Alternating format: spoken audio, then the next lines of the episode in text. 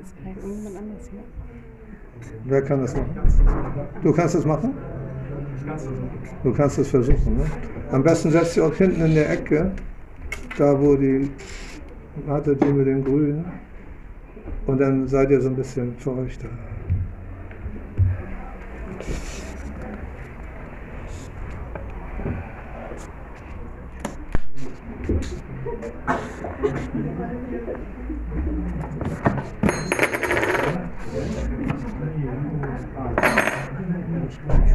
Also who, who, whoever who wants to have an English translation, maybe you sit in the corner with this.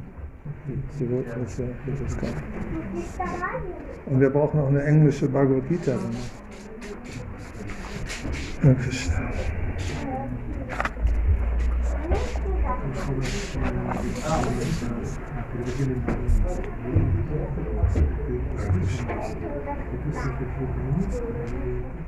Om Namo Bhagavate Vasudevaya.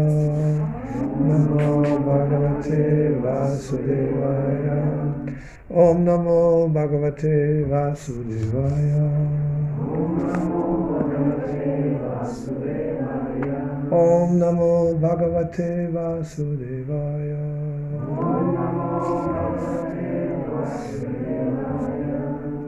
So, ich lese heute aus, dem, aus der Bhagavad Gita, 15. Kapitel, Vers Nummer 6. Nata Vashayati Suryo Na Shashanko Na Bhavaka Yat Garvana Nivatante Dhadama Paramam Mama Na nicht Tat dieses Vashayati erleuchtet. Suryaha die Sonne. Na nicht.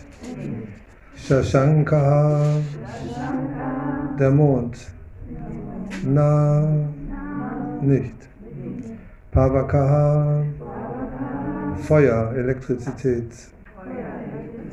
Yad wohin? Gatwa gehend. Na niemals. Nivatante sie kommen zurück. Tadama dieses Reich.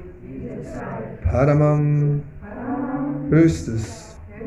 Mama mein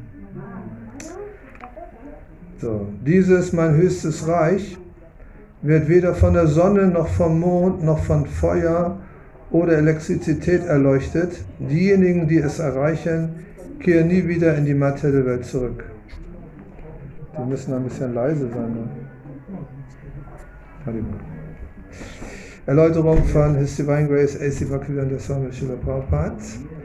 Hier wird die spirituelle Welt, das Reich der höchsten Persönlichkeit Gottes Krishna beschrieben, das als Krishna Loka oder Goloka Vrindavan bekannt ist. Im spirituellen Himmel sind weder Sonne, Mond noch Feuer erforderlich, denn alle Planeten dort sind selbstleuchtend. In unserem Universum gibt es nur einen selbstleuchtenden Planeten, nämlich die Sonne. Im spirituellen Himmel dagegen sind alle Planeten selbstleuchtend. Die leuchtende Ausstrahlung aller spirituellen Planeten zusammen ergibt den leuchtenden Himmel, der als Brahma Jyoti bezeichnet wird. Letztlich geht diese Ausstrahlung von Krishnas Planeten Goloka Vrindavan aus. Diese leuchtende Ausstrahlung wird teilweise vom Mahatattva der materiellen Welt bedeckt, doch der größte Teil dieses leuchtenden Himmels jenseits der materiellen Bedeckung ist mit spirituellen Planeten, den Vaikunthas, übersät, von denen Goloka Vrindavan der höchste ist. Solange sich ein Lebewesen in der dunklen materiellen Welt aufhält, führt es ein bedingtes Leben, doch sobald es den spirituellen Himmel erreicht, indem es den falschen, verzerrten Baum der materiellen Welt fällt, ist es befreit. Dann besteht keine Gefahr mehr, dass es hierher zurückkehren muss. Im bedingten Leben hält sich das Lebewesen für den Herrn der materiellen Welt, doch in seinem befreiten Zustand tritt es in das spirituelle Königreich ein und wird ein Beigesellter des höchsten Herrn. Dort genießt es ewige Glückseligkeit, ewiges Leben und vollkommenes Wissen. Man sollte von dieser Information fasziniert sein. Man sollte den Wunsch entwickeln, sich zu dieser ewigen Welt zu erheben und sich aus der falschen Spiegelung der Realität zu befreien. Für einen Menschen, der zu sehr an der materiellen Welt haftet, ist es sehr schwer, diese Anhaftung zu durchtrennen. Doch wenn er sich dem Krishna-Bewusstsein zuwendet, besteht für ihn die Möglichkeit, sich allmählich zu lösen. Man muss Gemeinschaft mit Gottgeweihten haben, das heißt mit Menschen, die Krishna bewusst sind. Man sollte eine Gesellschaft ausfindig machen, die sich dem Krishna-Bewusstsein widmet und lernen, wie man hingebungsvollen Dienst ausführt. Auf diese Weise kann man seine Anhaftung an die materielle Welt durchtrennen. Man kann sich von der Anziehung zur materiellen Welt nicht lösen, indem man sich einfach nur in safranfarbene Gewänder kleidet. Man muss Zuneigung zum hingebungsvollen Dienst des Herrn entwickeln. Deshalb sollte man es sehr ernst nehmen, wenn es heißt, dass hingebungsvoller Dienst wie er im zwölften Kapitel beschrieben wird, der einzige Weg ist, um der falschen Repräsentation des echten Baumes zu entkommen. Das 14. Kapitel beschreibt, wie verschiedene Arten von Faden von der materiellen Natur verunreinigt sind. Allein hingebungsvoller Dienst wird als rein transzendental beschrieben. Die Worte Paramam Mama sind hier sehr wichtig. Im Grunde ist alles Existierende sowohl in der materiellen als auch in der spirituellen Welt das Eigentum des höchsten Herrn, aber die spirituelle Welt ist Paramam von sechs Reichtümern erfüllt. Die Kata Upanishad bestätigt ebenfalls, dass in der spirituellen Welt weder Sonnenschein noch Mondschein noch Sterne notwendig sind, da der gesamte spirituelle Himmel von der inneren Energie des höchsten Herrn erleuchtet wird. Dieses höchste Reich kann nur durch Hingabe und durch kein anderes Mittel erreicht werden. नमः विष्णु बदाय कृष्ण विस्ताय भूतले श्रीमती भक्ति विदंत स्वामी नित्य नामिने नमस्ते सरस्वती देवी गौरवाणी प्रचारिणे निर्विशेष शून्यवारी भास्कचारी सतारिणे जय श्री कृष्ण चैतन्य प्रभु नित्यानंद श्री अद्वैत गदाधा शिव सरी गौरभक्तवृंदा Hare Krishna, Hare Krishna, Krishna Krishna, Hare Hare. Hare Rama, Hare Rama, Rama Rama, Hare Hare. Natad Sayato Suryo Na Shashanko Na Pavaka Yat Gadvani Vatnani Vatante Dadhama Bharamam Mama dieses mein höchstes Reich wird weder von der Sonne noch vom Mond noch von Feuer erleuchtet. Diejenigen, die es erreichen, kehren nie wieder in die materielle Welt zurück. So, heute ist ein ganz besonderer Tag für diejenigen, die ganz neu sind. Wer ist ganz neu? Ganz neu, ne? Völlig unbesch ein unbeschriebenes Blatt sozusagen. Nicht? Kann man das so sagen? Nicht ganz. Ne? Okay. Also heute ist ein Geburtstag, ein Erscheinungstag von Radha Rani. Wir haben hier auf dem Altar, hier auf dem kleinen Altar Radha und Krishna. Und Radha und Krishna sind das göttliche Paar, also das ist Gott mit seiner inneren Energie. Man kann salopp sagen, Gott mit seiner Frau, die weibliche Energie Gottes und äh, hier haben wir auch hier oben Radha und Krishna mit den Kuhhirtenmädchen. Und äh, diese Radha ist vor 5000 Jahren auf diesem Planeten erschienen. Und wir, hier, hier hören wir aus dem Vers, dass es eine andere Welt gibt, eine transzendentale Welt. Und diese andere Welt wird nicht von der Sonne erleuchtet, wie wir hier in dieser Welt sehen, diese die Lichtquelle ist die Sonne und da oben haben wir Elektrizität, also Feuer letztlich, oder der Mond in der Nacht. Diese Welt ist von, von der Sonne erleuchtet, aber in der ewigen Welt gibt es diese Sonne nicht. Das heißt, alle Planeten leuchten aus sich selbst heraus. Ganz schön cool, ne? So, das heißt, als würden wir auf der Sonne uns befinden und wir würden nicht vom Feuer verbrannt werden, sondern wir könnten auf der Sonne leben und alles leuchtet um uns herum, weil das alles Feuer ist oder Licht. Also in der ewigen Welt, in dem sogenannten vom christlichen Paradies, in dem Paradies, in dem ewigen Paradies, was im Christentum beschrieben wird, äh, gibt es keine, keine Notwendigkeit eines Lichtes, weil es aus sich selbst heraus leuchtet. Alles. So, und äh, in diesem ewigen Reich residiert Krishna und Radha. Aber die beiden sind dann nicht alleine da in dem ewigen Reich, sondern sie sind umgeben von ganz vielen Lebewesen. Können Sie da mitkommen, ein bisschen? Ja, ja gut, okay. Weil wir heute tatsächlich, dieses Thema ist ein sehr, sehr, äh, naja, ein sehr hoch, hoch angesiedeltes esoterisches Thema. Und äh, natürlich kann man als Anfänger oft da nicht den Einstieg finden, weil es zu, zu hoch ist. Aber heute ist ein besonderer Tag und deswegen gehen wir heute ausnahmsweise mal in dieses Thema hinein. Normalerweise sprechen wir darüber, wir sind nicht dieser Körper, wir sind eine ewige Seele und wir sterben nicht. Und weil wir nicht sterben, wo gehen wir dann hin? Wir werden wiedergeboren. Und wenn nach vielen Millionen von Geburten und Toten wirklich Intelligenz geworden ist, der gibt sich Gott hin und geht in sein ewiges Reich. Das ist so das Thema normalerweise in einer Nussschale. So, und dann sind wir überhaupt der Körper? Nein, ich bin der Körper. Ich fühle mich doch wie ein Körper. Und so weiter, das ganze Thema.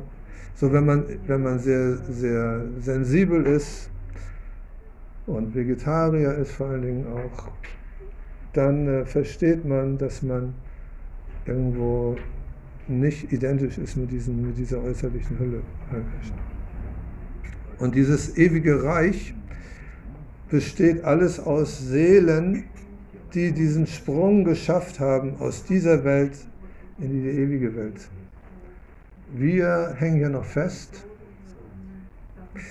Wir hängen hier leider noch fest. Wir glauben, wir sind frei. Wir können jetzt mit der U-Bahn fahren. Gibt es leider einen Streik vielleicht.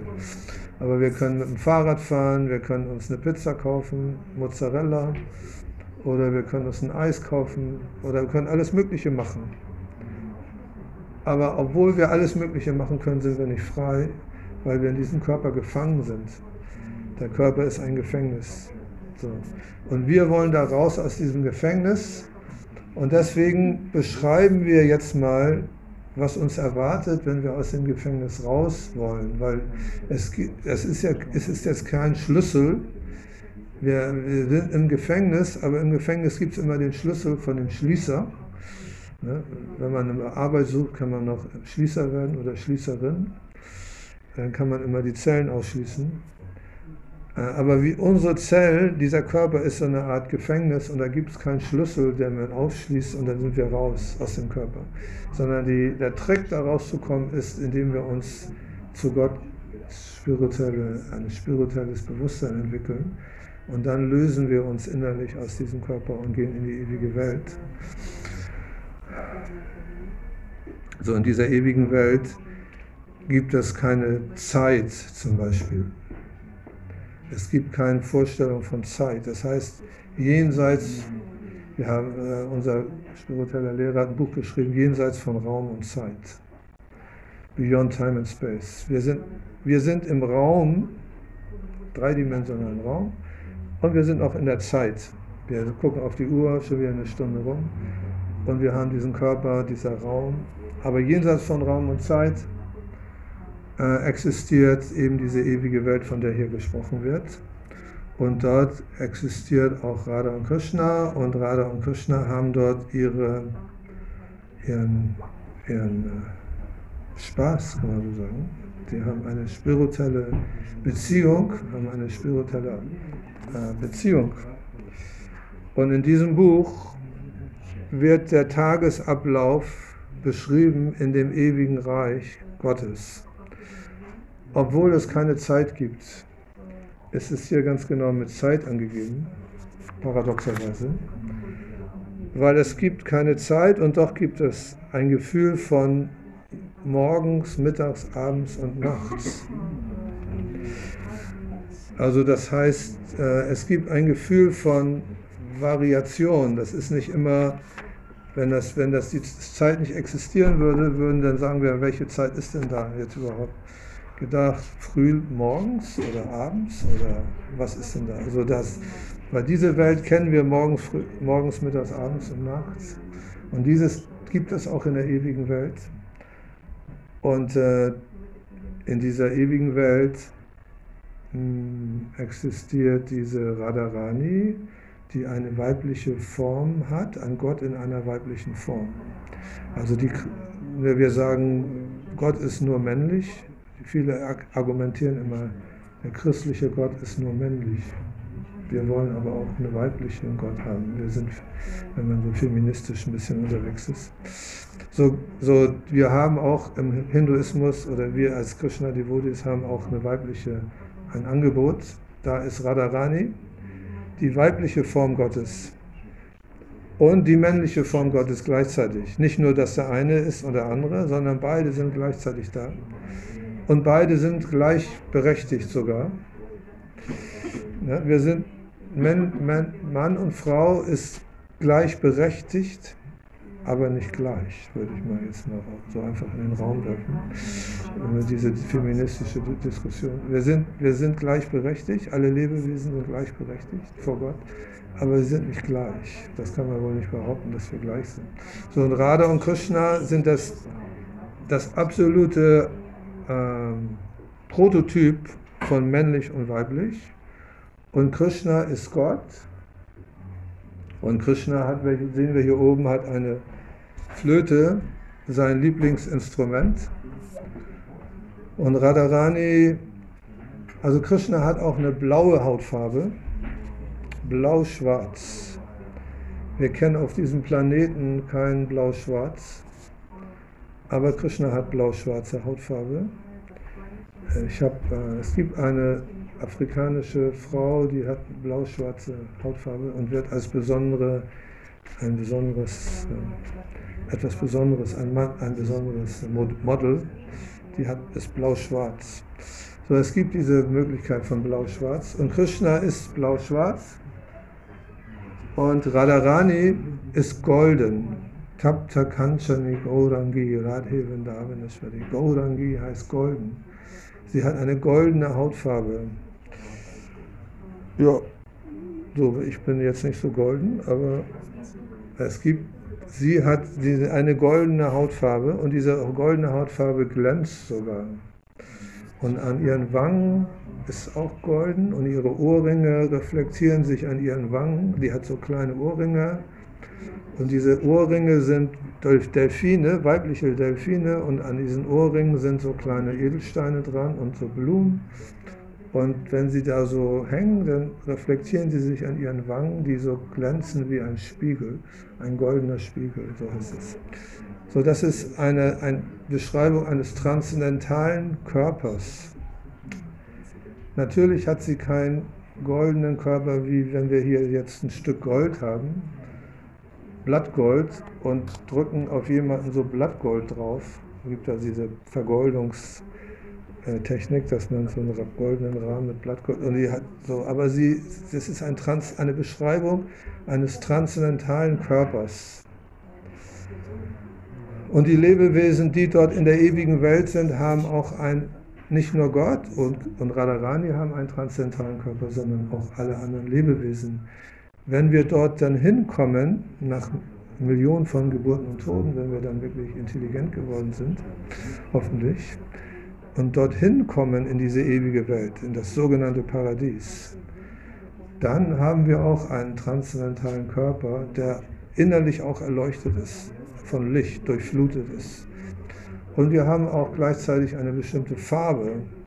Da lassen wir uns mal überraschen, was für eine Farbe wir da haben. Irgendeine Farbe werden wir dann haben. Und wir werden auch eine ganz bestimmte Form haben. Vielleicht sind wir ein Grashalm ein, oder eine Blume oder ein Eichhörnchen oder ein Vogel oder eine, ein kleiner Junge, der mit Krishna spielt. Oder wir sind ein älteres, älter als Krishna. Oder wir sind ein Kuhhirtenmädchen.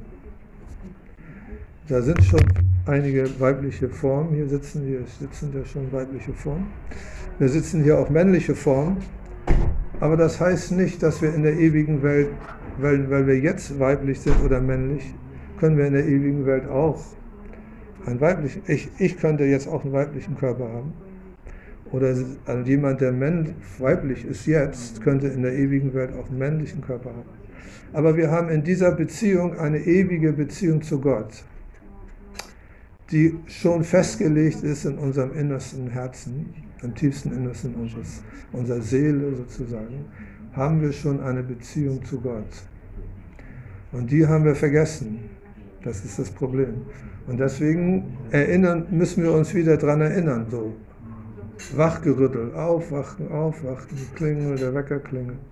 Jetzt geht zur Arbeit und dann wachen wir, oh, wer bin ich? Okay, ja klar, heute muss ich zur Arbeit. So, wir wachen auf zu unserer ewigen Beziehung zu Gott. Das ist ein längerer Prozess. Das nennt sich Yoga, sich wieder verbinden mit Gott. Bhakti-Yoga speziell. Verschiedene Yoga-Formen, aber alle sind dazu da, wieder aufzuwachen. Das heißt, äh, Jyoti, äh, von, von der Dunkelheit zum Licht.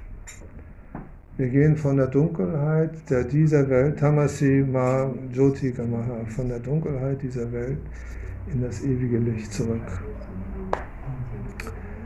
Aber nicht nur ins Licht, sondern wir sind dann auch, wir haben eine bestimmte Beziehung zu Gott. Und diese, diese Damen hier oben über uns auf dem Bild, das sind Kuhhirtenmädchen, die hm, eine ganz spezielle, sehr tiefe Beziehung zu Gott haben. Und äh, da gibt es zum Beispiel Lalita. Lalita steht neben Krishna und Vishaka. Vishaka steht auf der anderen Seite. Äh, und da werden genau beschrieben, Lalita hat ein, ein Sari aus ähm, Faunfedern. Also das sieht aus, es ist so von einem Muster wie Faunfedern. Ne? So, da ist jeder Sari hat so ein bestimmtes Muster. Und Lalita hat ein Muster aus Faunfedern. Und ähm,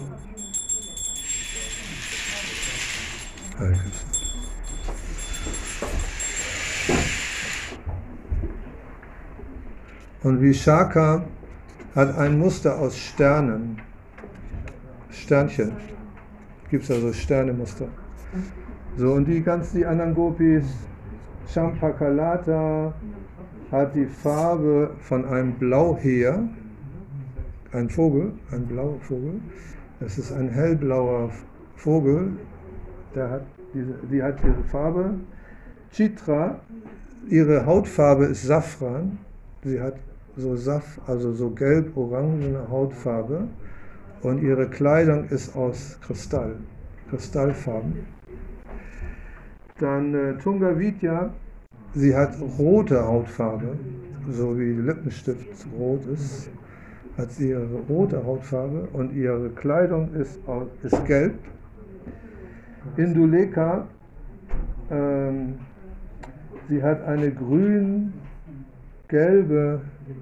Hautfarbe. Eine Mischung aus Grün und Gelb. Also Grün und Gelb ergibt eigentlich äh, Blau. Aber sie hat diese Mischung aus Grün und Gelb. Ist das richtig? Und äh, sie hat ein Scharlachrot. Ihre, ihr Sari ist Scharlachrot.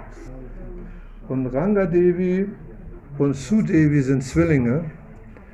Und die haben beide eine gelb-rote Hautfarbe und ihr, ihr Sari ist aus Hibiskusblüten, Farbe einer der Hibiskusblüten.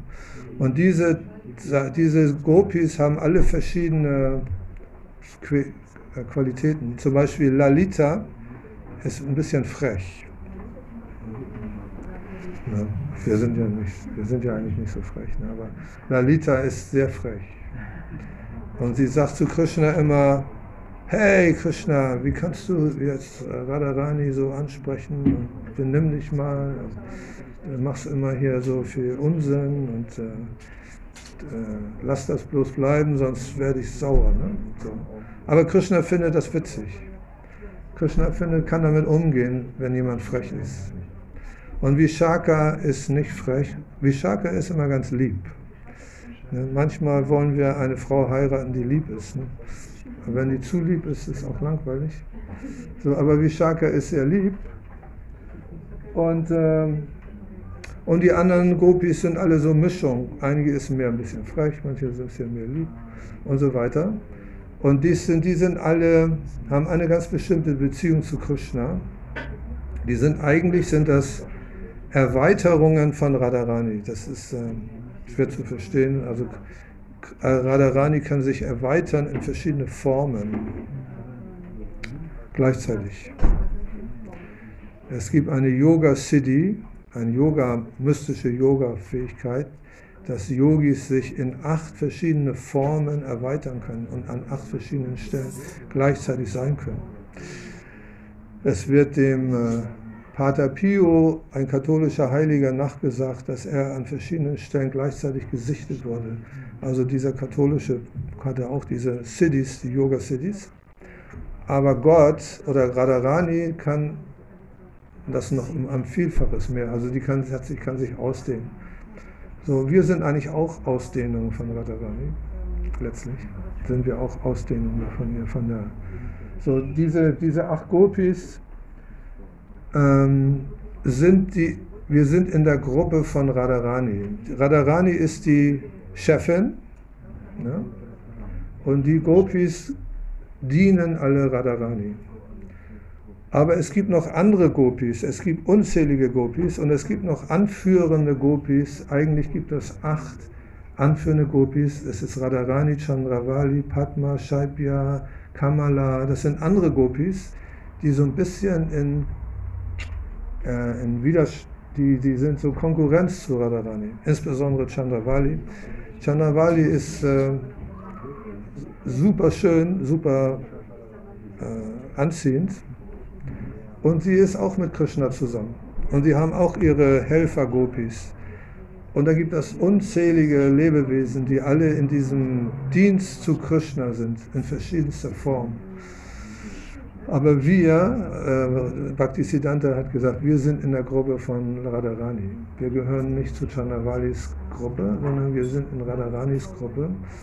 Und Lalita und Vishaka sind eigentlich auch Gruppenführerinnen von anderen Gruppen, eigentlich, weil die sind auch Hauptgruppis, aber sie haben sich zu Radharani und sie haben es aufgegeben, eine eigene Gruppe zu haben. Sie sind in der Gruppe von Radharani. Und dann gibt es noch Manjaris. Manjaris sind äh, junge, also äh, Gopis, die zwölf sind so ungefähr. Das heißt, die sind noch nicht voll, äh, die sind so, wie nennt man das? Puber, Pubertät würde man in der, in der materiellen Welt würde man Pubertät sagen.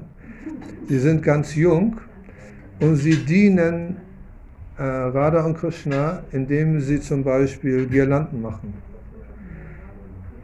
für Radha und Krishna. Ja, die kriegen immer Blumengirlanden und wir machen hier auch Blumengirlanden, so das ist eigentlich schon ein, ein, eine Übung für Radha und Krishna Blumengirlanden zu machen. So sollte man das sehen. Die, die, die machen Blumengirlanden, die machen Sandelholzpaste, die machen äh, Parfüm, die machen die Kleidung, die, die geben denen die Betelnüsse, die machen alle möglichen Service. Und äh, äh, das finden die unheimlich gut, so diesen Service zu machen. Obwohl sie selber nicht direkt mit Krishna zusammen sind, weil sie noch so jung sind, aber sie, sie nehmen daran teil, an der spirituellen Welt. Und sie haben diese Form einer, eines Manjari, nennt sich das. Die Shakis, das sind die Gopis, die schon eigentlich so 16, 15, 16. Krishna ist auch so 16, könnte man so sagen. So, und dann die, das Thema war der, die 24 Stunden von Radharani in der spirituellen Welt. Die 24 Stunden von Radharani in der spirituellen Welt, fang, ich fange damit an, dass die morgens aufstehen um 3.36 Uhr und in einer Hütte in der spirituellen Welt aufwachen auf einem Blumenbett mit Blumenblättern und äh, nicht aufstehen wollen, weil Radharani und Krishna liegen so eng zusammen und sagen, nö, aufstehen ist nicht. Und dann äh, kommt Vrinda Devi. Vrinda Devi haben wir auch Tulsi Devi. Wir kennen, die Insider kennen Tulsi, eine kleine Pflanze, die wir verehren. Und diese Vrinda Devi oder Tulsi Devi ist eine Gopi, die managt, managt alles Mögliche für die Gopis. Die, die organisiert die Blumen. Wir haben ja auch jemanden, der die Blumen organisiert. Die organisiert alles Mögliche, dass die da irgendwie ihren Service machen können. Das macht Vrinda Devi. Und Vrinda Devi kommt morgens in die Hütte und sieht, die schlafen noch in einem transzendentalen Schlaf natürlich. Das ist kein materieller Schlaf. Und da sieht schon die Sonne langsam aufgehen. Und Radha und Krishna ist ja eigentlich, spielen ein Liebespaar, wo äh, Radharani ist eigentlich verheiratet mit Abhimanyu. Abhimanyu ist ihr Mann in der spirituellen Welt. Und, Radha, und ihr Mann war gerade ganz woanders. Der hat sich um die Kühe gekümmert, hat im Kuhstall geschlafen. Und Radharani ist heimlich zu Krishna gegangen in der Nacht. Das kommt, da kommen wir noch dazu. Aber jetzt ist es an der Morgen und da sagt Vrinda Devi, du musst jetzt schnell nach Hause. Dein, deine Schwiegermutter wird gucken, wo du bist. Und dein Mann ist ja auch noch da. Und äh, jetzt musst du aufstehen. Das ist alles eine, die spirituelle Welt. Wir befinden uns nicht in der materiellen Welt, wo jemand Ehebruch begeht, das ist einfach nur ein Spiel. Und dieser Ehemann existiert in dem Sinne gar nicht so wirklich, sondern es ist einfach nur so eine Schatten, eine Schattenform, wie Abhimanyu. So zumindest die Gopis wachen auch so auf. Die sind gerade vor einer Stunde, haben sie sich gerade hingelegt und haben praktisch die ganze Nacht nicht geschlafen. In der spirituellen Welt muss man auch nicht immer schlafen. Und sind dann wieder auf. Ding, ding, ding. Und dann Radharani sagt dann, die merkt, okay, jetzt geht's, dann kommt der Hahn, der kriegt, krieg, krieg, krieg, krieg, krieg. Und dann sagt sie, sie verflucht den Hahn. Geh zur Hölle und krähe dort, sagt Radharani. Und der Hahn hört tatsächlich auf. Und dann denkt sie, okay, hat er vielleicht gehört, was ich gesagt habe. Aber dann fängt er wieder an zu krähen. So, und dann kommen die Gopis und gucken so luschern da in, die, in diese Baum, Baum, die haben so ein, das ist so eine Hütte aus Blättern und oben an der Decke ist so ein Wedel, da kann man so mit dem Band so ziehen und dann fächert das Luft zu. Und die luschern durch die so durch und denken, hups, was machen die da, was war heute Nacht passiert und so. Und dann Radharani gehen, gehen dann alle schnell rein und dann sagt Brinda Devi, okay, jetzt muss irgendwas machen, damit die aufstehen. Und dann holt sie die, so die, Brinda Devi kann mit den Vögeln sprechen. Das ist wie, Brinda Devi kann mit den Vögeln sprechen, insbesondere mit den Papageien und auch mit den Affen. Weil in der spirituellen Welt können die alle mit den Tieren kommunizieren, mit den Pflanzen, die können, überall ist Kommunikation. Und sie sagt dann am Schluss zu dem Affen, einer alten Affendame, sag einfach, Jatila kommt gleich. Weil Jatila ist die, die, die, die Mutter, Schwiegermutter, die böse Schwiegermutter. So, und sie sagt, Jatila kommt, eine Frau mit roten Locken. Und Radharani, hu, Jatila. Alle hören das Wort Jatila und sind sofort aufgeregt. Und dann stehen sie langsam so auf ähm, und dann fallen sie wieder zum, fallen sie wieder um und schlafen wieder ein und dann stehen sie wieder auf. Und das ist so eine ganze lange Geschichte. Die dauert eine Stunde und 24 Minuten. Nee, das, das Ganze dauert 24 Minuten, bis sie aufgestanden sind. Und dann äh, ist das Problem, dass Radha und Krishna ihre Kleidung verwechseln. Also in der ganzen Aufregung, Krishna zieht den blauen Sari von Radharani an und Radharani zieht die gelben Kleider von Krishna an.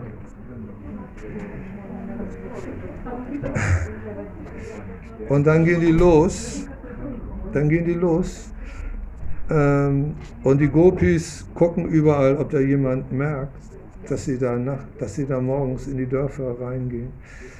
Und in der spirituellen Natur werden sie natürlich geschützt und nichts passiert. Keiner sieht sie. Radharani geht in ihr Haus, legt sich schnell ins Bett.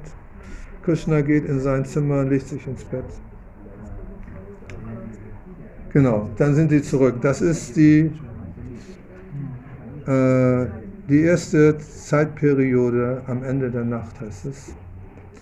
So, und dann sind sie zu Hause beide und Radharani fühlt schon Trennung von Krishna. Oh Krishna, ich dachte, ich habe das nur gedacht, ich habe dich nur gesehen für einen kurzen Moment und jetzt bist du schon wieder weg und fängt an zu weinen und die Gopis müssen Radharani besänftigen. Wo ist da, wo ist Krishna? Wo ist Krishna? Und äh, sie sagt, ich bin verflucht, wie kann ich Krishna nur so einen kurzen Moment? Und du hast sie die ganze Nacht, nein, äh, so, und dann ist sie völlig fertig. Und dann kommt Mukara. Mukara ist die, die blind, fast blinde Großmutter von Radharani. Und sie kommt da rein und will Radharani besuchen. Und da ist auch ähm, Purnamasi. Purnamasi ist die Mutter von Madhu Mangala. Madhu Mangala ist der beste Freund von Krishna. Und Madhu Mangala ist ein Brahman-Junge, der immer unheimlich Witze macht. Madhu Mangala macht den ganzen Tag nur Witze und isst unheimlich gerne Prasada, insbesondere Süßigkeiten. Und sie veräppelt ihn auch immer. Du bist nur Brahmane, weil du immer essen willst und äh, du verehrst das Brahman nur wegen deinem Bauch und irgendwie so. Also Madhu Mangala ist der Sohn von Purnamasi. Purnamasi ist eine, wie so eine Art Guru für Vrindavan. Und sie besucht auch Radharani morgens und Mukara kommt auch. Und dann äh, sind die Gopis natürlich auch bei Radharani. Und da sagt Mukara zu Radharani, ähm, also wie kann das sein? Ich habe den blauen Dhoti habe ich bei Krishna gesehen.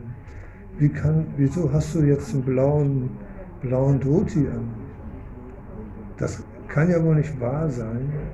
Bist du bei Krishna gewesen und hast den Dhoti angezogen? Und da sagt Vishaka so sofort, du kannst wohl nicht gucken, kann ja wohl nicht wahr sein. Das ist und irgendwie, irgendwie lässt sie sich beeinflussen von, von Vishaka. Vishaka macht da so, macht er so, haut da so richtig raus. Und dann Mukara so, okay, okay, ja gut, ja, habe ich mich wohl geirrt. Und geht dann raus. So, und dann, äh, achso, Purnam, ja, Entschuldigung, Purnamasi geht zu Krishna. Purnamasi geht zu Krishna. Und die und dann stellen die fest, dass, die, dass Krishna den anderen, anderen Dhoti anhat, als er sonst normalerweise anhat. Und, und äh, Purnamasi ist auf der Seite Krishnas. Also die, die wissen genau, was los ist. Purnamasi weiß genau, was los ist und verteidigt dann Krishna und dann sagt, okay, okay, dann muss, hat er wohl irgendwie Balaram, haben die, hat, hat er mit Balaram wohl den Dhoti gewechselt oder so, irgendwie sowas. Und Mutter Yasoda ist dann beruhigt. Und dann, ähm, dann fängt Krishna an, die Kühe zu melken. Das ist seine morgendliche Aufgabe, dass er die, er steht einfach auf und ist auch so ein bisschen groggy. Und Madhumangala wohnt im Haus mit von Krishna. Madhumangala ist zwar der Sohn von, von Amasi, aber er darf mit in den Palast von Nanda Maharaj mit wohnen. Nanda Maharaj ist der König in der spirituellen Welt, so eine Yasoda ist die sogenannte Mutter. Und Madhumangala sagt, steh auf, steh auf, steh auf, Krishna. Und er storkelt da selber so durch die Gegend. Und Krishna steht dann auf und dann gehen sie die Kühe melken. Und Radharani wird dann gebadet von den Gopis. Und dann, äh, ja, dann äh, beschreibt eine Gopi, beschreibt, wie Krishna die Kühe melkt. Und Radharani ist völlig so, völlig in Trennung von Krishna. Und sie beschreibt dann, wie Krishna die Kühe melkt. Und dann kommt eine, eine Mataji, die heißt. Äh, wie heißt die? Kalavati, eine, eine, eine, eine Mataji kommt aus, aus äh, Nanda Maharaj Palast. Und Mutter Yasoda ist die Königin von dem, von dieser, von dem Dorf Vrindavan in der spirituellen Welt. Und sie will, dass Radharani für Krishna kocht. Weil Radharani, wenn Radharani kocht, schmeckt alles so super und man kriegt so viel Energie und äh, es, es, kann einem nichts mehr passieren, man ist geschützt. Und deswegen möchte Mutter Yasoda, dass Radharani kommt und für Krishna kocht, obwohl Radharani verheiratet ist mit Abhimanyu, also mit jemand anders. Und Jatila ist die Stief, Stief äh, also die, die Schwiegermutter. Und da muss, muss jemand irgendwie, da ist äh, die Kundalata ist die, die kommt und sagt zu Jatila, pass mal auf, ich werde aufpassen auf Radharani, dass dieser Krishna, dass nicht mal der Schatten von Radharani zu Krishna sichtbar ist. Ich werde aufpassen und du kannst mir vertrauen. So. Und Jatila sagt, danke, danke, dass du das machst, dass du da jetzt äh, aufpasst okay, Radharani, geh zu Mutter Yasoda und koch, weil die gibt mir immer sehr viel Juwelen und Kleider und die, als Geschenk. Mach das mal, da kriege ich für Abhimanyu immer sehr viele Sachen. Dann sagt Radharani, ich kann doch nicht einfach im fremden Haus gehen und da kochen, das macht man doch nicht als ehrbare Frau. Sagt, doch, doch, mach das, mach das. Und Kundalata nimmt dann Radharani, zack, und jetzt gehen wir los. Und die ganzen Gopis gehen dann mit und dann gehen sie zum Haus von Nanda Maharaj. Und Nanda Maharaj wohnt ähm, auf einem, sein Palast ist auf einem Hügel, Nandishvara, auf dem Hügel von Shivas äh, Stier heißt es. Auf einem Hügel ist der Palast von Nanda Maharaj. Und dann geht Radharani los und denkt die ganze Zeit an Krishna. Radharani denkt immer nur an Krishna. Das heißt, beim Schlafen, beim Wachsein, im Tiefschlaf, sie denkt immer nur an Krishna. Sie hat nur Krishna im Kopf. Krishna, Krishna, Krishna, Krishna. So, sie hat Krishna in ihrem Herzen die ganze Zeit. Und dann geht sie los und Krishna weiß, Radharani kommt gleich und er steht am Eingang von dem Palast und wartet, dass Radharani vorbeikommt. Und dann gehen sie so vorbei und dann haben sie Gopis machen so ihre, ne, die, eigentlich sollte man den Sari über den Kopf machen, wie äh, wie, wie Shaka Priya, ne? das ist eigentlich der Standard. Und in Indien machen die Frauen, wenn, in den Dörfern sind die Frauen sehr einfach, sagen wir mal so. Und wenn man als Mann da so längs geht, dann machen die das einfach so zu. Ziehen die so rüber, weil die nicht gesehen werden wollen. Oder weil sie so schüchtern sind oder wie auch immer. So die Gopis machen auch diese, ihr so rüber und gucken dann so raus. Und dann läuft natürlich Krishna vorbei. Und das wird dann ganz genau beschrieben, dass Radha und Krishna, wenn die sich dann treffen, die Blicke, die, wenn die beiden sich die, mit den Blicken treffen, dann, dann äh, kriegt Radharani Gänsehaut, das ist alles, alles völlig in Ekstase. Und Krishna auch. Und dann wird beschrieben, dass Radha und Krishna sich dann kurz auch nochmal treffen irgendwo in einer in so einer Höhle irgendwo an der Seite. Es ist, geht, weil die es ist so Zeit, Zeitsprünge. Die treffen sich dann kurz nochmal. Und dann geht, sie, geht Radharani rein in das Haus von Nanda Maharaj. Und es wird beschrieben, dass das Haus von Nanda Maharaj ist ein Palast. Und die Tür, die Tür ist eine Riesentür, die ist aus Rubin. Die ganze Tür ist nicht aus äh, Farbe, sondern bedeckt mit Rubin. Und die, die Gelenke von der Tür sind aus Diamanten. Und der Fußboden ist aus Smaragden. Und die Wände sind aus Saphiren. Haribol. Haribol, Herr Krishna. Das ist Hari Lila, ein Prabhupada-Schüler aus Hamburg. Und die Decke ist aus Gold. Und da sind sehr viele Figuren in, der, in, der, in dem Palast von Nanda Maharaj aus Edelstein und Bilder aus Edelstein. Und da sind, die sind so genau gemacht, dass die Vögel Papageien denken, oh, da ist ein echter Papagei und fliegen zum Bild, aber es ist, ist nur ein Bild aus Edelstein. Und die Gopis wissen nicht, wo sie die füttern können. Ist das, das ein richtiger Papagei oder das ein richtiger Papagei? Das, äh, das ist eben so perfekt gemacht. Und dann kochen die, Radharani kocht dann für Krishna, für die ganzen Morgen, ganzen Morgenprasade. Und äh, Mutter Yasoda ist in Rohini, die Mutter von Balaram, ist auch am Kochen, die wohnte auch in dem Palast. Und die beiden sind dann mit den Gopis zusammen, machen den riesen Feast. Und Mutter Yasoda sagt, du machst äh, Shrikant, du machst Buttermilch, du machst das, du machst die Kekse, du machst das. Und die kochen da so ein riesen Feast. Und dann äh, wird das dann Frühstück, kommt Frühstück und alle Einwohner von dem Bereich werden dann eingeladen zum Frühstück. Und Mutter Yasoda surft dann aus und Nanda Maharaj sitzt dann mit den Balaram auf der linken Seite und Krishna auf der rechten Seite, Madhu Mangala auf gegenüber und die ganzen Kuhhirtenjungen fiesten dann das Prasada. Und Krishna sagt, boah, das schmeckt aber super, echt unglaubliches Geschmack, dieser Spinat-Sabji. Alles, was, was Radharani gekocht hat, schmeckt so super, dass Krishna denkt, ich muss alles aufessen. Aber irgendwie kontrolliert, er sich, weil er denkt, dann denken die, ich bin ein Vielfraß. Glatten oder so, ein Vielfraß. Und dann äh, Madhu Mangala sagt, ja, Christ, gib mir noch mehr Sweet Rice, ich will noch mehr essen. Die können das ja gar nicht schätzen, was hier, hier gekocht wird. Da hat ja wie Lakshmi, die Glücksgöttin, gekocht. Gib mir noch mehr, noch mehr, noch mehr. Und, äh, und die tun dann ihr Prasadam immer so rüberschieben auf den Teller von Madhu Mangala und machen da ihre Späße. Und Mutter Yasoda holt dann immer noch mehr, noch mehr.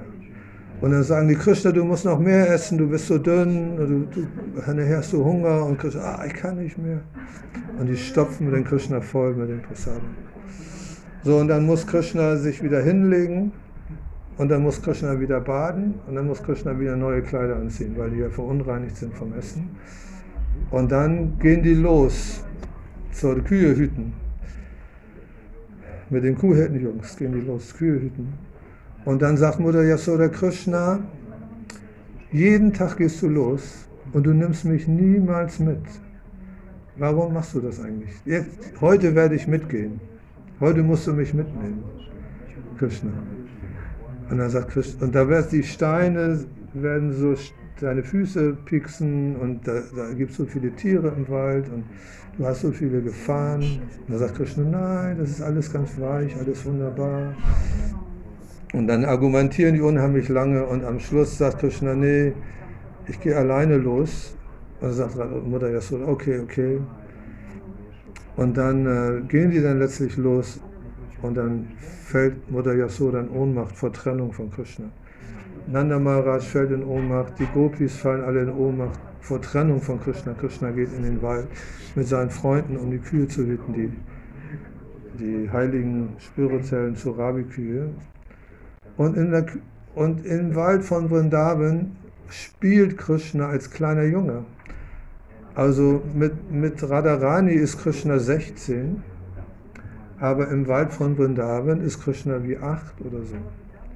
Und sie kriegen dann so eine Art, äh, wie nennt man das, Essensbeutel mit, die von ihren Müttern kriegen die sowas mit. Und dann sagt Krishna, lasst uns jetzt mal frühstücken. Und das heißt, dass die Kinder nahmen das, die Blätter als Teller und die Steine wie so, ein, wie so ein Teller. Und manche haben so gegessen und so gegessen, haben mit dem Essen ein bisschen gespielt, wie kleine Kinder. Aber, aber Krishna ist 16, dann macht sowas nicht. Also Krishna ist als acht kleines Kind, er verwandelt sich dann als kleines Kind, um mit den Kuhhirtenjungs die Spiele eines kleinen Kindes auszuspielen. Die spielen dann so, äh, so Fangen und Ticken und was man als kleine Kinder so spielt, spielt Krishna. Und als sie dann essen, dann sagt Krishna, ich muss mal kurz nach den Kühen gucken, weil die laufen da rum und er sagt, okay, guck mal. Und in dem Moment, wo er weggeht, verwandelt er sich wieder in den 16-jährigen Krishna und geht zum Radhakund und trifft die Gopis. Und dann haben die drei Stunden, drei oder vier Stunden haben die da ihre transzendentalen Spiele am Radhakund mit den Gopis. Und dann kommt Krishna nach drei, vier, fünf Stunden zurück zu den Kuhhirtenjungs und sagen, die sagen, oh, wo warst du so lange? Aber Krishna war, ich bin nur einen Moment weggegangen, sagt Krishna. Und die waren schon völlig fertig. Wieso ist Krishna so lange, so nur für einen kurzen Moment? Wenn Krishna nur einen kurzen Moment weg war, sind die schon angefangen zu weinen. Oder wo ist Krishna, unser Freund? Aber, die, aber Krishna war fünf Stunden weg. Aber für die, er war gleichzeitig bei den Kuhhirtenjungen und gleichzeitig bei den Gopis. Weil Krishna, Gott, kann sich aufteilen. Krishna ist im Herzen aller Lebewesen und hat sich schon jetzt aufgeteilt in unser Herz. Mein Herz ist ja äh, möglicherweise drin. Ne? Und in jedem von euch ist er auch im Herzen. Das heißt, er hat sich schon aufgeteilt in so viele Lebewesen. Und deswegen kann Krishna mit jedem ein, ein transzendentales Spiel führen, welches wir wollen. Es gibt eine Geschichte, wo Nanda Maharaj, der Vater, sogenannte Vater von Krishna, mit Baby Krishna im Wald geht. Und da kommt Radharani und Radharani ist so 15. Und er sagt, kannst du mal aufpassen auf Krishna? Und dann gibt er ihm Baby, Radharani Baby Krishna. Und Baby Krishna verwandelt sich in den 16-jährigen Krishna. Weil Radharani hat die Beziehung zu Krishna als, als, junger, als junger Geliebter sozusagen. So, Krishna ist äh, so vielfältig. So, dann Radha, Radharani sagt dann, sie hat dann gekocht und dann muss sie natürlich wieder nach Hause gehen. Jatila erwartet ja, dass sie wieder nach Hause geht. Die kann ja nicht da ewig mit Krishna in den Wald gehen, das geht ja irgendwie nicht. Jatila passt, hat ja immer so eine Art transzendentales Spiel. Und Mutter Yasoda vergisst auch, dass Radharani eigentlich verheiratet ist. Und sie sagt zu ihr, eigentlich bist du wie meine Schwiegertochter. Eigentlich, wenn ich, wenn ich dich nicht sehe, ist mein ganzer Tag nicht in Ordnung. Und du, ich möchte, dass du Krishna heiratest. Und sie gibt ihr dann einen riesigen Wagen voll äh, Schmuck und Edelsteine und was weiß, alle möglichen Sachen. Und sie nimmt Radharani mit zu Jatila und Jatila denkt, oh, das ist die, die, die Belohnung für Radharanis Kochen. Aber Mutter Yasoda denkt, sie will Krishna verheiraten mit, mit Radharani und hat vergisst, dass Radharani eigentlich mit Abhimanyu verheiratet ist. Das ist so ein transzendentales Spiel. So, dann ist Radharani zu Hause und ist auch völlig fertig und dann sagt Jatila, aber heute ist Sonntag, du musst die Sonne verehren. Am Sonntag ist die Sonne, ne? die Sonne verehren. Du Surya, die Sonne. Und du gehst mit Kundalata jetzt los und verehrst die Sonne. Ja, das ist deine tägliche Dharma, deine tägliche Pflicht. Und die geht dann los, die Sonne zu verehren. Und sie gehen dann aber natürlich zum Radhakund. Und äh, Kundalata sagt, dann, die macht dann so Späße mit Radharani. Du bist ja auch so keusch und du bist immer deinem Ehemann ergeben ha, ha, ha und so. Die, die, die veräppeln so Radharani. Dann, wieso, du, du sollst auf mich aufpassen, sagt der Radharani. Du sollst, wie redest du überhaupt? Da? Was machst du da für komische Späße? Und dann, trifft, dann treffen die sich am Radhakund später. Äh, Krishna trifft sich dann mit Radharani am Radhakund. Und dann machen die irgendwelche Späße. Dann sagt er, Wieso pflückst du überhaupt die Blumen in meinem Garten? Ich bin der König hier von Vrindavan und das sind meine Blumen. Und du musst mir jetzt die Blumen wiedergeben, die du da geklaut hast. Und dann fasst der Radharani an und versucht Amsari zu zerren. Lass, zeig mir die Blumen, zeig mir die Blumen, gib mir die Blumen wieder. Und da sagt Radharani, nee, ich bin die Königin von Vrindavan. Ich bin gerade gekrönt worden als Königin vor kurzem, weißt du das nicht mehr? Ja, du bist, das stimmt alles gar nicht und die reden die ganze Zeit. Und dann, dann fasst Krishna Radharani an und als er sie anfasst, fängt er an zu zittern und seine Flöte fällt aus seiner, aus seiner Jacke raus, aus seinem Gürtel. Und Radharani klaut sich sofort die Flöte und steckt die sich so rein. Und dann am, irgendwann sagt, sagt dann einer Vishaka, sagt dann, oh Krishna, wo ist denn deine Flöte? Spiel doch mal was Schönes. Dann sagt er, oh, meine Flöte. Wer hat die Flöte geklaut? Und dann geht die ganze Zeit, wer hat meine Flöte geklaut? Und dann sagt er, ja, die hat die Flöte geklaut. Dann geht er zu der hin und dann, fass mich nicht an. Lalita sagt, du frech, frech Dachs, fass mich nicht an, ich habe deine Flöte nicht. Ach, Bambus, hol dir doch eine neue. Geh zu Vishaka. Und Vishaka sagt, du frech, ne? du bist frech, lass mich in Ruhe, geh zu der. Und die alle werden von Krishna ange, angefasst, weil Krishna sucht, sucht immer die Flöte. Und am Schluss, die geben die Flöte immer so weiter und am Schluss hat Vrinda Devi, Tulsi Devi, gehen dann in den Wald, spazieren und plötzlich hört man die Flöte, haben so einen Windstoß und dann hört man die Flöte und dann sagt er, ah, Vrinda Devi hat die Flöte. Und er sagt, ja, Vrinda Devi sagt, ja, ich, der, der, die, die anderen Gopis, die von einer anderen Partei, die hatten die Flöte und der Affe hat die geklaut und er hat die mir jetzt gegeben. Und irgendwie so redet sie sich da raus und gibt Krishnas Flöte wieder. Und Krishna spielt dann auf seiner Flöte. Und das Problem ist, wenn Krishna auf seiner Flöte spielt, dass alle völlig, äh, völlig äh, in Ekstase sind. Wenn Krishna auf seiner Flöte spielt, dann sagt, das ist, das ist wie Gift und wie Nektar gleichzeitig. Also das ist so ein Zustand, der so intensiv ist für die Gopis, dass sie einfach völlig erzittern, die können nichts mehr machen. Wenn Krishna auf seiner Flöte spielt, auch normalerweise rennen die von zu Hause einfach zu Krishna, lassen alles stehen und liegen, die Babys, alles, was sie da gerade machen, rennen die zu Krishna, weil sie müssen zu Krishna hinlaufen. Und deswegen, Krishna hat die Macht, ich habe die Macht mit der Flöte. Ne? Krishna braucht nur seine Flöte spielen, alle machen, was er. Ne? Tanzen, mach, du tanzt nach meiner Flöte, heißt es ja. Ne? So Krishna hat mit der Flöte diese Macht, weil eigentlich die Liebe, also nicht nur, dass er so irgendwie grausam, es ist die Liebe, diese intensive Liebe, die er für alle Lebewesen hat, die kommt in seinem Flötenspiel zutage. Und kennst du noch Aja, Aya? Aja? Du, ja. Genau, der Acha, das war ein auch ein Prabhupada-Schüler, er meinte, er hätte mal die Krishnas Flöte gehört.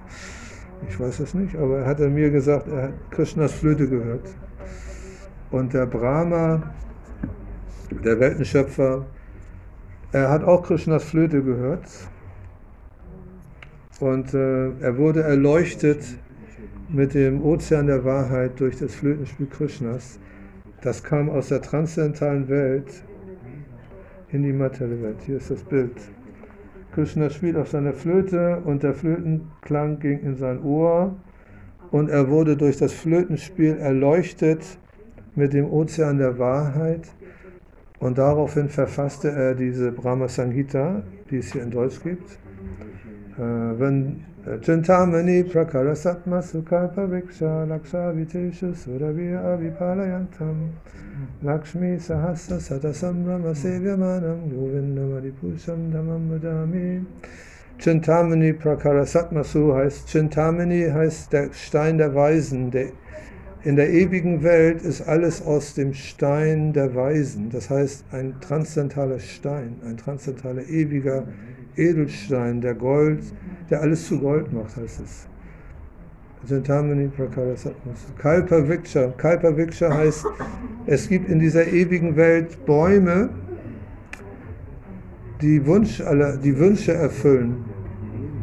In, Im christlichen Paradies wird beschrieben an den Bäumen, wo alles mögliche Essbare wächst. Die brauchen nur, wo, wo Honig, Milch und Honig fließt. Das äh, wird im Christentum als Paradies beschrieben. Und das wird hier auch beschrieben, dass es äh, in der ewigen Welt Bäume gibt, Wunschbäume, die alle Wünsche erfüllen. Und dann äh, Lakshmi Sahasra, das heißt Tausende von Glücksgöttinnen, die Zeit ist schon über, ne? Tausende Glücksgöttinnen, Laksh, Lakshmi Sahasra sind tausende Glücksgöttinnen, dienen Krishna ohne Unterlass. Lakshmi Sahasra Satasambhama Sevimana. Govindam Adipurusham Tamahamajani. Govindam Adipurusham, der urerste Genießer der Welt, der ist derjenige, den ich verehre. Diese, diese Brahma Sanghita hat der Brahma verfasst, als er nach, durch das Flötenspiel Krishnas erleuchtet wurde. Und dieses Flötenspiel Krishnas ist der Gayatri Mantra. Kennt ihr den Gayatri Mantra? Das fängt an mit Om Buch, Buvaha, Swahatat, Savitum, Da fährt man die, der erste Vers, fährt man die Sonne. Om Swahatat, Savitum, Das sind zehn, zehn Verse, ist eigentlich ein geheimer Mantra, habe ich jetzt gesagt, aber ist geheim. Aber ist nicht so schlimm, kann man überall nachlesen.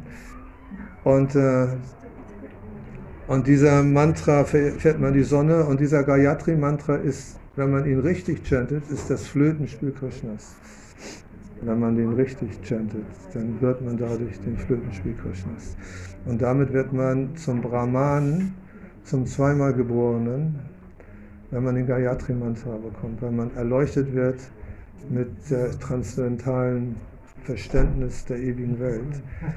Äh, die Brahman-Einweihung hat man so eine Schnur und damit chantet man jeden Morgen oder jeden Tag dreimal diesen Gayatri Mantra. Und dann gilt man als zweimal geboren. Der erste Geburt ist zum Vater und Mutter, der zweite Geburt ist durch den spirituellen Lehrer, dass man eine spirituelle Geburt hat. Die Seele ist wieder aufgewacht. Und dann äh, kommt man in die ewige Welt, hoffentlich irgendwann. Und dort, äh, um das nochmal ein bisschen weiter noch zu Ende zu führen, dann Radha und Krishna treffen sich am Radhakund. Radhakund ist ein See, ein transzendentaler See, der, den gibt es in Indien, in Vrindavan, 180 Kilometer nordöstlich von Delhi. Und dort kann man hinfahren. Und dieser Radhakund ist ein ganz der heiligste Ort, den wir da so jetzt mal haben. Und dort darf man einmal im Jahr, wenn der, das heißt der Erscheinungstag des Radhakund, Barulasami. Dort darf man dann baden in dem See. Und wenn man dort gebadet hat, geht man 100% zurück zu Krishna. Dieser See ist nicht verschieden von der Liebe von Radha, Radharanis Barmherzigkeit. Und man taucht dann ein in den See und wird dann durchdrungen von der Liebe zu, zu Krishna, durch, dadurch, dass der See transzendental ist. Wir hatten, bei mir im Laden kam mal ein Briefträger und äh, wir hatten uns irgendwie unterhalten und der war so, äh, hat er auch, der war auch äh, in Vrindavan, hat er mir erzählt. Und er hat sogar erzählt, er war am Radakund auch. Und er ist mit voller Kleidung am, am, am, am Ufer ausgerutscht, weil das so rutschig war mit Wasser und ist da reingefallen in den Radakund. So, das war, hat die volle Barmherzigkeit gekriegt mit voller Montur in den Radakund reingefallen, ausgerutscht. so, wir, wir baden, es, äh, kennst du Yaksha noch? Ja, da waren wir mit unseren Devotis zum ersten Mal in Vrindavan 1974 und Yaksha und einer, äh, der ist mit meinem Bruder in derselben Klasse gegangen im Gymnasium Radstedt. Da war die, da war Devoti und der war so ein bisschen energiegeladen, da ist er mit dem Körper in Radakund. Und er ist auf so ein Stacheltier draufgesprungen. Da sind auch so Fische drin und Schildkröten. Und er war voll mit Stacheln. Im Radakund, ja. Ach so, ist er nicht, äh, wird man, putzt man das nicht? Der ist tief. Der ist tief. Ja, ich weiß, aber die wohnen trotzdem da, die leben da trotzdem. Da leben auch Tiere drin, ja. Und er ist auf diesen Fisch draufgesprungen und hatte den ganzen Kopf voll Stacheln. Und er musste dann gleich nach Hause fahren.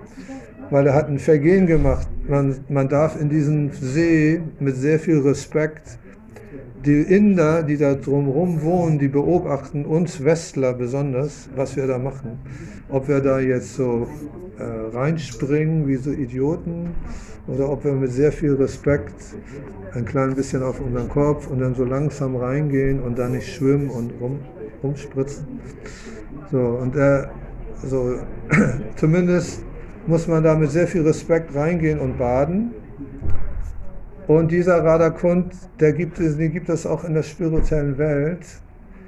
Und dort sind die Gopis um den Radakund, die acht Gopis, Lalita, Vishaka, Tungavitya so Champakalata, die haben alle ihre kleinen, äh, wie nennt man das, so Plätze um den Radakund herum. Und da kümmern die sich drum, um diese Plätze. Und Lalita hat den schönsten Platz eigentlich. Alle haben den schönsten Platz. Aber Lalita hat so am Norden vom Radakund hatte sie so hat sie einen riesen Palast aus Edelstein mit drei Geschoss, dreigeschossigen Edelsteinpalast und oben ist so eine freie so ein Dach, äh, so ein Überdach und dann kann man so den ganzen Radakund sehen mit den ganzen Wäldchen von den Gopis. Und da sind ganz viele Bilder drin in Edelstein und äh, da sind wie so ein Lot, ganz viele Lotusse, die sich erweitern können, riesig groß werden und zusammenziehen können. Und äh, da sind Schaukeln drin, wo Radha und Krishna schaukeln. Und äh, das sind unzählige, da, da, sind, da werden die sich mit Holi, Holi kennt ihr, wo man mit Farben sich bewirft. Das ist in Vrindavan, ist immer zur Zeit von Chaitanyas Erscheinungstag, ist da gleichzeitig Holi. Da bewerfen die, die Leute mit Farbe. Und wenn man nicht aufpasst, wird man völlig knallrot, kommt man dann, läuft man durch die Gegend und die Farbe geht auch nicht so schnell wieder ab. Und die ganzen, alle Kleider sind dann mit Farbe voll. Und die machen sich einen Spaß mit so Spritzen. Die Touristen in der, in der Bahn voll zu spritzen mit Farbe. Und sich selber auch voll zu spritzen. Und die sind in Vrindavan in Vashana, wo Radharanis Palast ist, da schwimmt alles von Farbe und die Leute schwimmen praktisch in diesem Marigold von äh, Nitya Vilasinis Oberteil, diese Farbe. Das ganze Ding ist voller Farbe und die bespritzen sich mit Farbe. Das ist ein, ein richtiger, ein richtiger verrücktes Situation. Aber das finden die cool. Das ist ja auch keine chemische Farbe, ist alles Natur. Weil die Gopis und Krishna haben sich auch mit Farbe beworfen. Im Radakund. In der spirituellen Welt bewerfen sie sich mit Farbe und die haben auch so eine kleinen Kugeln mit so Duftstoffen drin. Die werfen sie so in die Luft und dann platzen die so und dann kommen so ganz viele Duftstoffe runter. Und das ist ein, ein, ein, ein, ein riesen viele Farben und riesig viele Düfte und das finden die unheimlich toll und das alles äh, mit Liebe durchtränkt. Die, ne? Und die bewerfen Krishna. Krishna besonders bewerfen sie Krishna und Radharani macht dann, um mein Held, äh, macht dann die Farbe wieder weg, bist du jetzt getroffen? So, und, Radha, und, Krishna wirft den Gopis so voll die Farbe am Kopf und so. Und dann, wer hat gewonnen? Ne? Und er sagt, Krishna, du, ihr habt gewonnen, ihr habt gewonnen. Ha, ha, ha, wir haben gewonnen. Aber das ist alles nicht so irgendwie komisch, sondern das ist alles mit Liebe durchtränkt. Und dann baden die alle im Radhakund, dann spritzen sie sich mit Wasser voll, Radha und Krishna im Radhakund. Und dann werden die wieder angezogen von den Manjaris, und dann ziehen sie wieder um, und dann gehen sie schaukeln, und dann haben, ist ein Riesenschaukel. Dann gibt es eine Riesenschaukel, wo acht Personen gleichzeitig reingehen. Radha und Krishna sitzen in der Mitte und rumrum sitzen die acht Gopis und darum sitzen nochmal die weiteren Gopis, die, in, die im zweiten Kreis sind. Und dann gibt es noch einen dritten Kreis und einen ewigen, unendlichen Kreis von Gopis, die alle in irgendeiner Form connected sind. Und das kann sich unendlich ausdehnen. Und Radha und Krishna sitzen in der Mitte und die haben so Lotusse als unter den Füßen, wo als Fußrad sind so Lotusse und dann sind ganz weiche Polster und oben sind so, hängen so Baldachin rüber mit kleinen Perlen und die Gopis bewerfen die dann mit diesen Pollen und singen dann und schaukeln die dann. Und jede Gopi denkt, Krishna guckt mich an. Jede Gopi denkt, Krishna guckt mich an, aber es geht ja nicht. Krishna guckt ja dahin, wenn er so sitzt. Kann er nicht. Aber auch wenn sie hinten sitzen, Krishna guckt jeder an. Das ist einfach, für Krishna ist das kein Thema. Aber für Radha und Krishna gucken alle an gleichzeitig. So, wenn die fertig geschaukelt sind, dann macht Krishna nochmal eine Privatschaukel mit Radharani und ärgert Radharani, dass er zu doll schaukelt. Und solche Sachen. Wir machen jetzt Schluss. Okay. So, da sind wir jetzt angekommen. Äh, 1.36 Uhr AM. Ne, PM, Entschuldigung, PM. Und Krishna geht dann nochmal Mittagsschlaf machen. Und da haben wir den halben Tag jetzt rum gemacht. Die andere Hälfte kommt nächstes Jahr.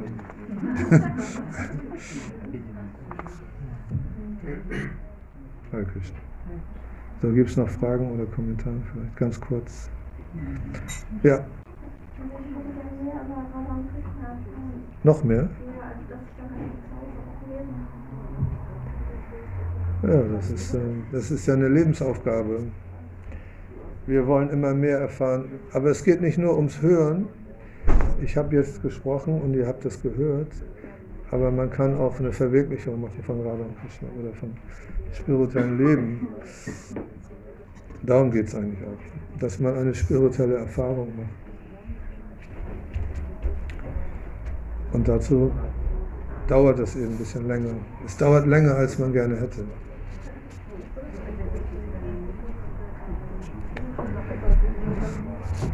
Und ich kenne einen Devoti, ein Freund von mir aus meiner Schule, der hieß Thomas Hartje, das habe ich schon ein paar Mal erzählt.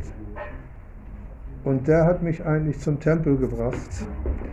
Der hat in Rahlstedt, Hamburg-Rahlstedt, am Bahnhof gesessen mit einem Beatback, mit so einem Beutel und hat Hare Krishna gechantet. Und da habe ich gesehen, was hast du da für einen komischen Beutel?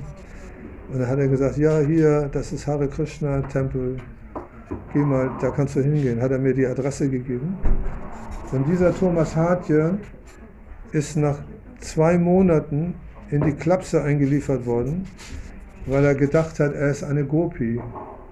Und er hat sich als Mann Sari angezogen und ist rumgelaufen mit dem Sari, weil er dachte, er ist jetzt schon eine Gopi. Weil ich habe jetzt davon gesprochen, dass man eine Gopi sein kann. Und er hat nach zwei Monaten schon gedacht, er ist eine Gopi. So, das ist genau das, was wir nicht machen sollen. Das dauert vielleicht mehrere Leben oder ein Leben auf jeden Fall oder mehrere Leben, bis wir so weit sind, dass wir wirklich in der ewigen spirituellen Welt uns befinden. Das, aber die Gefahr ist, dass wir uns, dass wir denken, wir sind schon so weit. Okay, halb.